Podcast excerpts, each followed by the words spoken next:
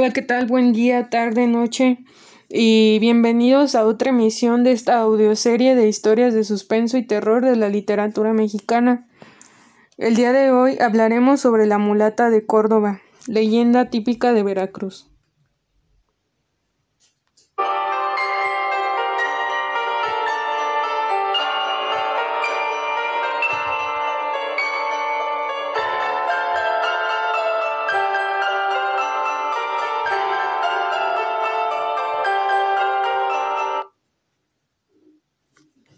Comenzamos. Esta pequeña leyenda proveniente de la ciudad de Córdoba, en Veracruz, nos habla acerca de una bella mujer que debido a los muchos milagros que realizó fue catalogada por bruja, razón que la llevó a prisión y por la cual fue condenada a morir. La mulata, le decían.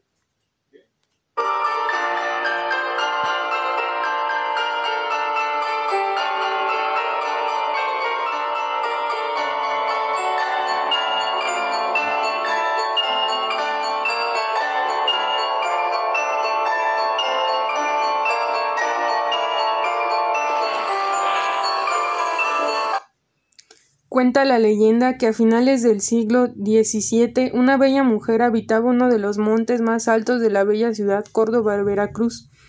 La mujer, por medio de algunas hierbas y ciertos rituales, atendía a algunos habitantes del pueblo, por pues siempre lograba curarlos de alguna enfermedad o de algún mal de amores.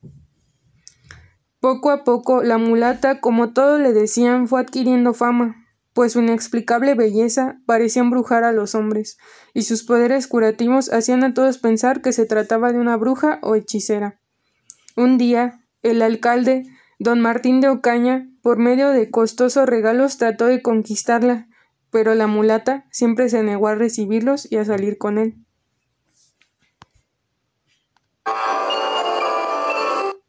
La molestia de Ocaña fue tan grande que acusó a la muchacha de bruja de hacerle haber bebido un brebaje para que perdiera la razón, motivo porque las autoridades tomaron como acusación una forma de que la bella mujer fue llevada a la cárcel de San Juan de Ulúa en el puerto de Veracruz.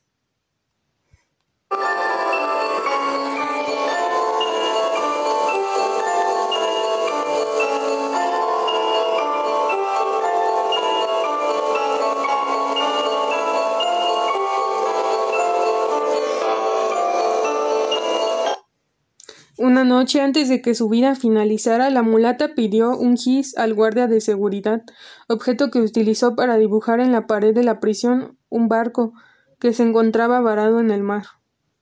Al otro día, y antes del crepúsculo, la mujer preguntó al guardia qué era lo que hacía falta en su barco, lo que el hombre le respondió que navegue.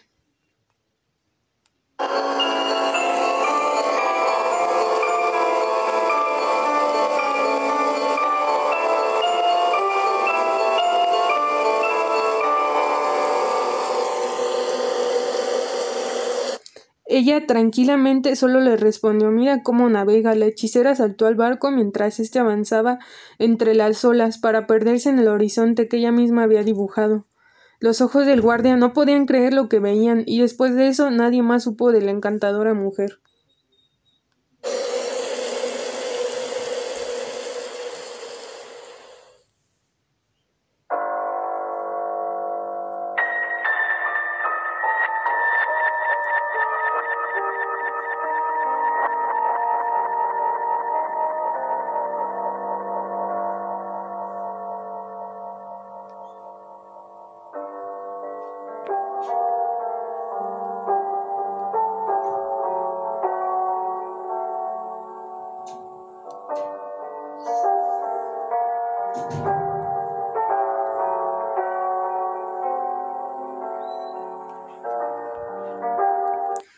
El 23 de octubre de 1948 se estrenaron en un solo programa tres óperas en el Palacio de Bellas Artes, Elena, de Eduardo Hernández Moncava, Carlota de San Luis Sandy y La mulata de Córdoba de José Pablo Moncayo, basada en la conocida leyenda colonial.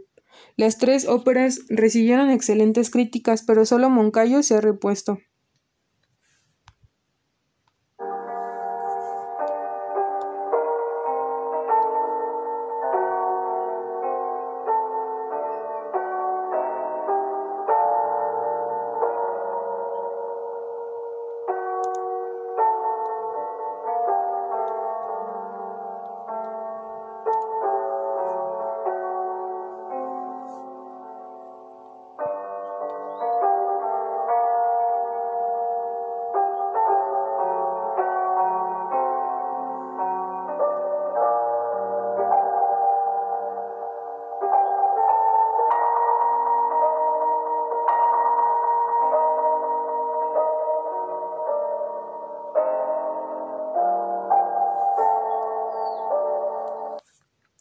Para reflexionar.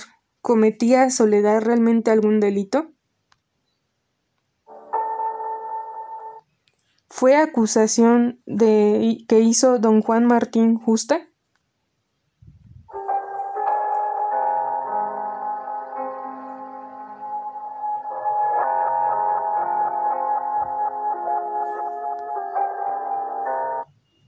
¿Apruebas que se haya escapado de esa forma? ¿Por qué?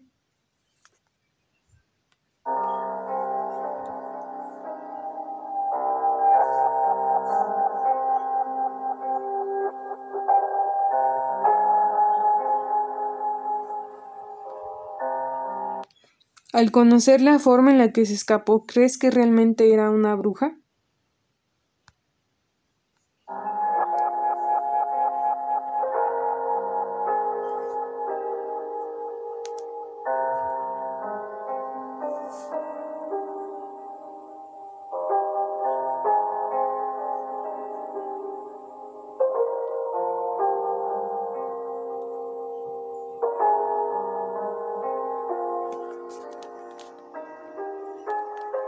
Déjanos tu respuesta en los contenidos. Si te ha gustado este contenido, este audio, no olvides compartirlo y suscribirte a mi canal.